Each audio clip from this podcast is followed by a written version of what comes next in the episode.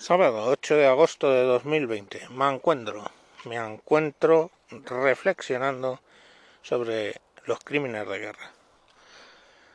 Los crímenes de guerra al final los comete el que pierde la guerra.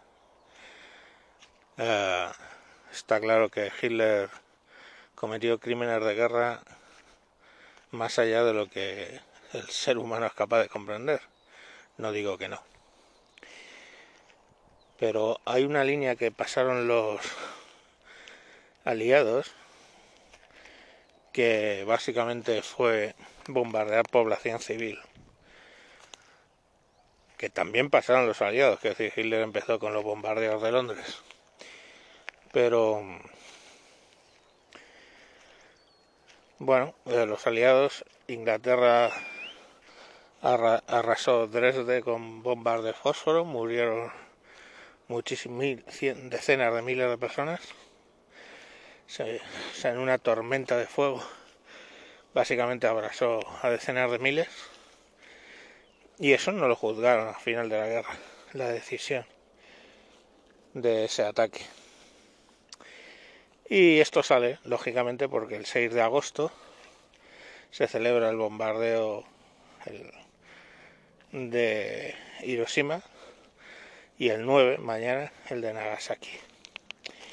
Ahora mismo en Netflix hay un montón de películas, os recomiendo que os veáis algunas documentales sobre el tema de Hiroshima y Nagasaki.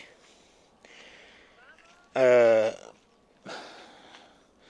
porque es un porque es un crimen de guerra, vamos a ver, o por qué lo considero un crimen de guerra lo de Hiroshima y sobre todo lo de Nagasaki. El, el día 6 de agosto lanzan la bomba sobre Hiroshima e inmediatamente después Rusia declara la guerra a Japón. Rusia no estaba en guerra con Japón hasta ese, eh, creo que fue el 8 de agosto de 1945. Eh, hasta entonces no estaba en guerra con, Japón, entre otras cosas porque estaba enfocada totalmente en la guerra con, con los aliados en, en el frente occidental. Bueno, en el frente occidental de ellos, claro. ¿Qué, qué ocurre? Que el ejército japonés se rinde en realidad el día 15 de agosto por cuando ven millones de soldados rusos invadiendo eh, pues toda la zona de Manchuria, etcétera. O sea, básicamente era un ejército que estaba mm, fresco en realidad, porque ya había recuperado del, de los momentos que había tenido eh, bajos. Eh, cuando el ataque, o sea, digamos la operación Barbarroja. Y todo eso hacía innecesaria la bomba de Nagasaki. Pero ¿por qué tiran la bomba de Hiroshima y Nagasaki? La bomba de Hiroshima la tiran, era una bomba de uranio, la prueban básicamente sobre población civil a ver qué pasa. Uh. y luego posteriormente tiran la de Nagasaki que era una bomba de plutonio, diferente tecnología. Y básicamente la tiran para probar, para ver cuál de las dos es la que va a producir en cadena Estados Unidos como armamento, si la de uranio o la de plutonio. Al final produjeron más bombas de plutonio que de uranio, pero básicamente es que hicieron un experimento. Cuando ya se rinden y entran los aliados en, en Japón, no creáis que ayudan a los enfermos de radiación que pudieran quedar o las quemaduras, no, simplemente los estudian. Y cuando morían los metían en un ataúd y los mandaban a Estados Unidos para seguir con los estudios. Eh, en algunos de los documentales que he visto hablando japoneses, que sobrevivieron decía que se sentían como ratas de laboratorio. Esa es la calidad de lo que sucedió allí. Lamentablemente luego eh, se compró el discurso americano de que eso había sido necesario porque si no la invasión hubiera costado un millón de, vidas americanas, la invasión de las cinco islas, digamos, que conforman Japón, pero es que no es verdad. Y no es verdad porque básicamente al entrar Stalin en la guerra contra Japón, eh, las tornas habían cambiado radicalmente. Y, y toda la... Eh, básicamente decidieron rendirse precisamente por eso.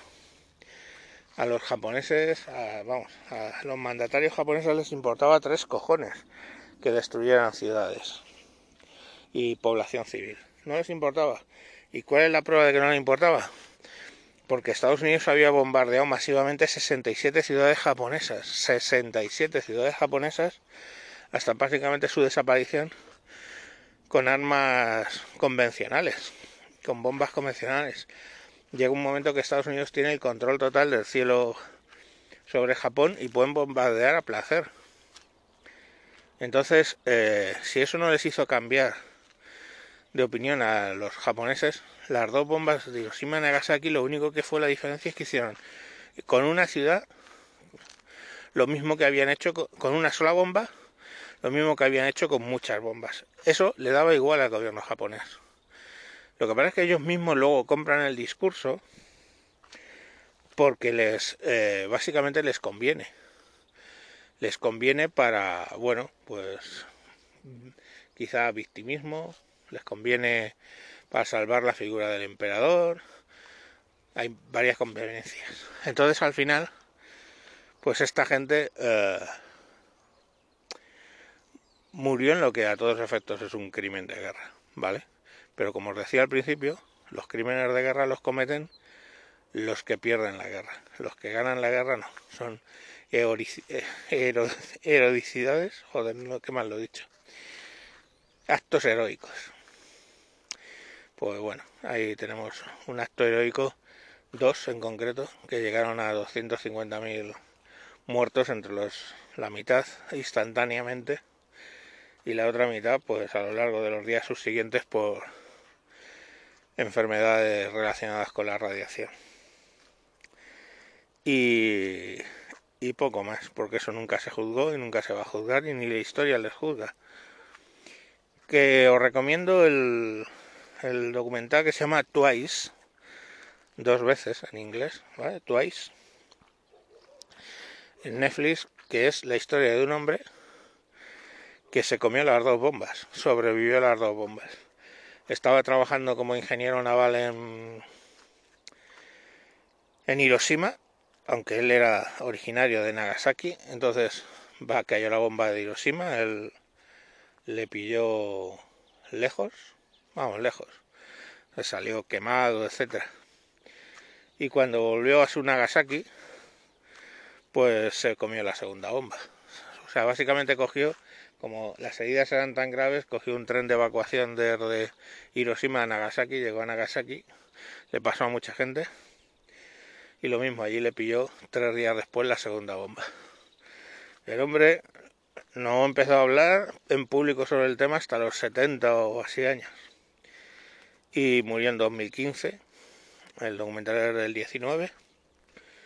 Y bueno, pues la verdad es que eh, te imaginas, o sea, es tremendo.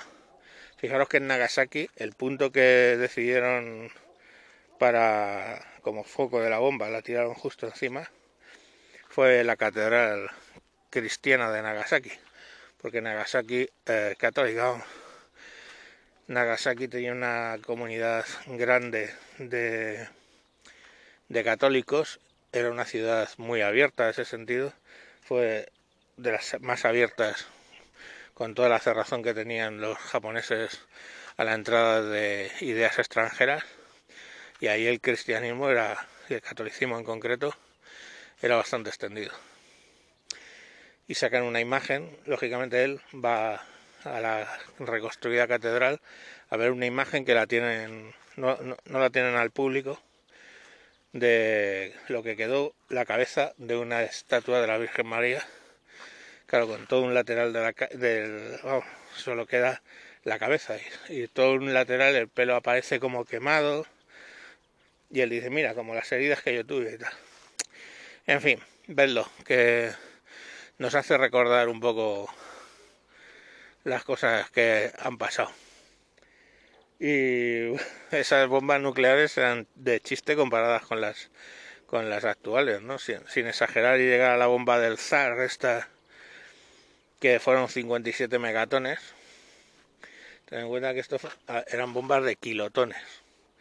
Y hablamos de bombas de megatones, 57 megatones. La más potente de los americanos creo que fueron como unos eh, 25 megatones bombas inoperativas, porque luego eso ya no se, no se utilizó, sino se utilizaban misiles con múltiples vehículos de reentrada para, precisamente en vez de tirar una sola bomba súper pesada, pues tirar sobre una zona varios misiles, o sea, varias cabezas nucleares y arrasar.